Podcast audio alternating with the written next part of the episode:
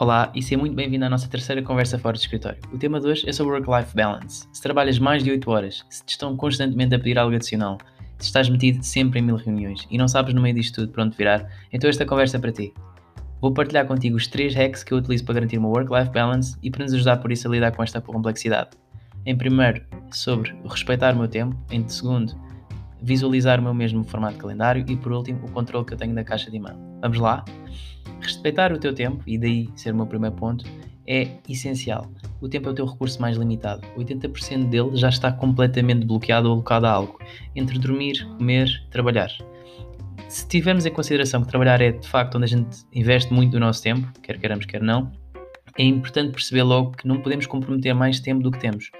Se eu tiver 9 horas de tarefas em 8 horas de trabalho, alguma coisa está mal imediatamente eu estou a sabotar o meu sentimento de realização. Vou sempre achar que nunca foi suficiente ou nunca fui capaz de concretizar aquilo que tinha, quando na verdade o que eu nunca fui capaz foi de planear bem. No limite, nós não devíamos sequer ter 8 horas de tarefas em 8 horas de trabalho, devíamos ter 6, para termos sempre uma margem ou um gap para conseguirmos apanhar tudo aquilo que fosse marginal ou neste caso pontual, porque pode sempre surgir qualquer coisa.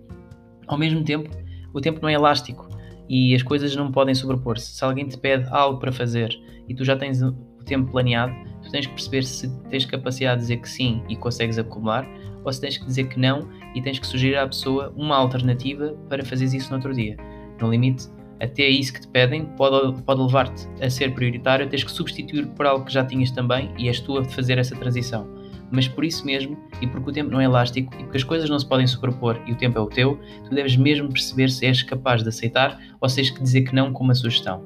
Ao mesmo tempo, é importante perceber que devemos avançar com as tarefas e não procrastinar. É muito comum termos pendente um e-mail onde a pessoa nos pede amarelo e nós queremos responder com amarelo, azul, verde, tudo porque queríamos aguentar ou fazer logo com que aquela tarefa estivesse despachada naquele instante. E a verdade é que a pessoa só nos pediu amarelo, portanto é focar no amarelo para matar o tema e continuar para a frente para não ficar com aquele tema pendente. Ao mesmo tempo, quando temos que fazer uma apresentação muito importante e pensamos e damos por nós a ter que fazer todos os slides outra vez. Nós podemos simplesmente ver de tudo o que a gente já fizemos, não existe algo que a gente consegue copiar e colar para aproveitar imediatamente nessa apresentação e assim garantir que avançamos novamente com a tarefa de uma forma rápida. O mesmo se verifica para relatórios que muitas vezes são rotineiros, onde sabemos que se existe esse relatório, nós podemos tentar perceber como é que nós conseguimos planear ou fazer com que esse relatório se torne mais automático possível, porque é comum, podia ser a questão das vendas, para garantir que só perdemos ou investimos o nosso tempo na parte de análise e decisão e não tanto na parte de exportação de informação e criação de template. Isso, se tu conseguires fazer com que se torne automático, é tempo que tu ganhas. Por isso, respeitar o teu tempo significa teres consciente como é que o deves investir contigo, já que muitas vezes nós próprios somos os nossos próprios inimigos, ou aceitarmos tarefas que não conseguimos, ou não dizer que não a alguém com uma sugestão para gerir expectativas, assim como uh, devemos ter consciente de respeito do nosso tempo com os outros, porque lá está, ou sabemos que conseguimos ou não conseguimos, também estamos a ajudar os outros a perceber ou que expectativa devem ter connosco. Em segundo lugar, visualizar o teu mês num calendário ou visualizar o meu mês num calendário é uma das formas que eu tenho como hack, que no fundo é ter o, o calendário do, do mês em questão, ter post-its ao lado e rapidamente, de um ponto de vista profissional, conseguir marcar que reuniões-chave é que eu tenho disponíveis para ao longo da, das várias semanas para saber o que é que devo antecipar, o que é que devo preparar e saber que tenho que estar atento, porque se são chave é porque precisam de mim a 100% ao invés de estar a despachar e-mails enquanto estou a ver a reunião, que não era o objetivo. Saber ainda que reportings ou momentos de reporting é que vão existir no mês e que normalmente são tempos onde eu vou precisar de maior espaço para me absorver e me dedicar a fazer uma análise e uma, uma, uma decisão a resultado dessa análise e que consequentemente vai obrigar a que se eu souber que esses reportings existem naquele momento eu vou provavelmente dizer que não há determinados pedidos que me possam fazer, porque não posso pôr em causa o reporting, que no fundo é a prioridade. Do ponto de vista pessoal, ter marcado os dias especiais, porque isso é tão importante como a vida profissional,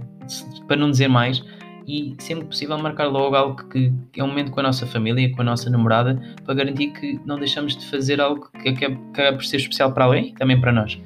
Depois de ter estes três pontos marcados, tenho um post-it grande do lado uh, com as prioridades, as três prioridades profissionais para o mês e as três prioridades pessoais do mês. Lá está, eu não as divido, até porque eu acredito que tudo uh, não existe em duas vidas, existe uma, uma vida, existem dois tempos, o profissional e o pessoal, mas que ao termos ali destacado aquilo que para nós é efetivamente importante no mês, é mais uma das formas que nós podemos ter para não nos esquecermos e, no limite, anteciparmos pequenas tarefas que resultam dessas prioridades ao longo das semanas para conseguirmos, no fundo, atingir esse objetivo e essa prioridade que estava prevista para o mês. Terminando a segunda, a segunda hack, passamos para a terceira então, que é controlar a caixa de e-mail. De facto, o e-mail, seja ele Outlook, seja ele Gmail ou outro sistema que utilizes, é uma das principais fontes de stress de maior parte das pessoas nas empresas e, no limite, chega a entrar na vida pessoal, porque de facto estamos sempre sujeitos a receber mais uma informação, mais um pedido de alguém que nos quer uh, para fazer alguma coisa ou pedir alguma informação e por isso mesmo estarmos sujeitos a não nos conseguirmos organizar porque estamos sempre a ver o que é que cai é uma fonte, é uma forma completamente de, de, nos desorganizar a nós próprios, porque efetivamente estamos mais preocupados com o que cai e não com, a, com o planeamento que já tínhamos anteriormente. Por isso, a minha principal uh, regra para aqui é perceber se existem até três momentos em que eu posso olhar para o e-mail durante um dia, para que no fundo me foque apenas nesses momentos para dar resposta. Ao mesmo tempo, sempre que eu olho nos momentos de, de quem diz 3 diz 2, isso obviamente depende de cada pessoa, mas nesses momentos em que decidimos olhar para o e-mail, eu tenho três formas de gerir um e-mail. O primeiro é se o e-mail tiver a capacidade que eu responda em menos de 2 minutos, eu respondo e arquivo, ou seja, tratei do tema. O segundo é veja um tipo de e-mail que, sendo interessante, mas não sendo importante ou prioritário, pode ser uma newsletter, pode ser um pedido em que eu estou em CC, uh, eh, mas que no fundo eu não tenho efetivamente que fazer nada, ou até pode ser alguma informação geral da empresa que também não tenha nada relativamente interessante ou importante para aquele momento, eu arquivo uh, imediatamente também. E em terceiro lugar são as tarefas que não conseguindo responder a arquivar ou outros temas que não conseguindo arquivar naquele momento são mais pesadas e por isso eu vou ter que calendarizá-las dentro daquilo que seria um mapa de todos, que também está disponível deste tipo de ferramentas, e onde eu posso juntar esta tarefa no meio das várias. Não quer dizer que por ter esta tarefa que tem mais tempo a fazer, que eu tenha que a fazer naquele momento ou naquele dia, e no limite posso perceber se ela é importante o suficiente para estar no top 3 das tarefas que eu já tinha, ou se de facto vai passar para, para o fim desta, desta semana onde eu estou, ou para a semana a seguir. Mas no limite já está dentro da minha to-do list. Ao mesmo tempo, perceber que tal como eu te falei destes dois a três momentos em que tu olhas para o e-mail e na forma como eu posso ter diferentes ações com o e-mail, eu arranjo um momento na semana que eu lhe podia chamar me time para no fundo perceber se devo ou não repensar a forma como esta última, neste caso as tarefas que eu tenho efetivamente calendarizadas, precisam ou não de ser reorganizadas dado o contexto, porque nós estamos sempre sujeitos a que algumas coisas mudem na estrutura da empresa e temos que ser flexíveis o suficiente para nos adaptarmos. Mas em vez de o fazer de forma quase no momento ou pontual, ao ponto de me estressar, arranje então um tempo para o fazer de forma equilibrada e controlada.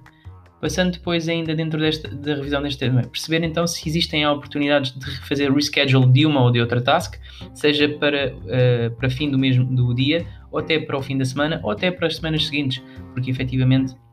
não é, não é esperado que nós façamos tudo no dia quando efetivamente isso ultrapassa as horas de trabalho.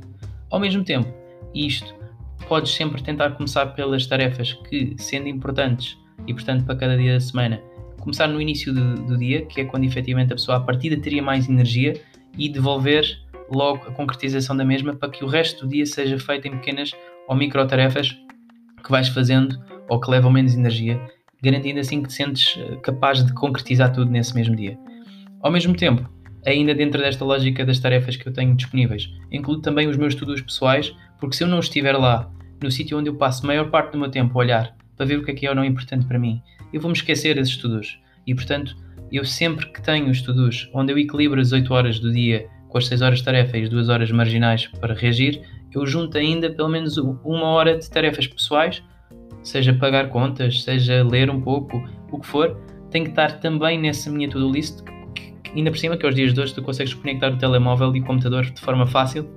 e ter presente todas estas tarefas de uma vez só. Novamente digo, na minha opinião existem, não existem duas vidas, existe apenas uma, existem tempos pessoais e tempos profissionais e que muitas vezes até se misturam, portanto nós temos de ser pragmáticos. Uh, o objetivo é não ultrapassar o plafond de horas que tínhamos de um e do outro, mas sabendo que eles podem intercalar ao longo do dia, é perceber que isso deve ser flexível e só acontecerá se estivermos num sítio só, tudo visível.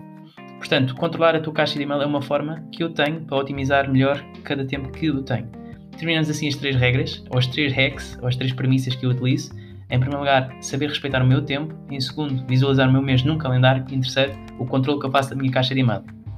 Espero que tenhas gostado, que te seja útil. Se tiveres dúvidas, já sabes. E assim partiremos para o nosso para a nossa próxima conversa no próximo domingo, onde falarei sobre criação de hábitos. E conto contigo então, fora do escritório.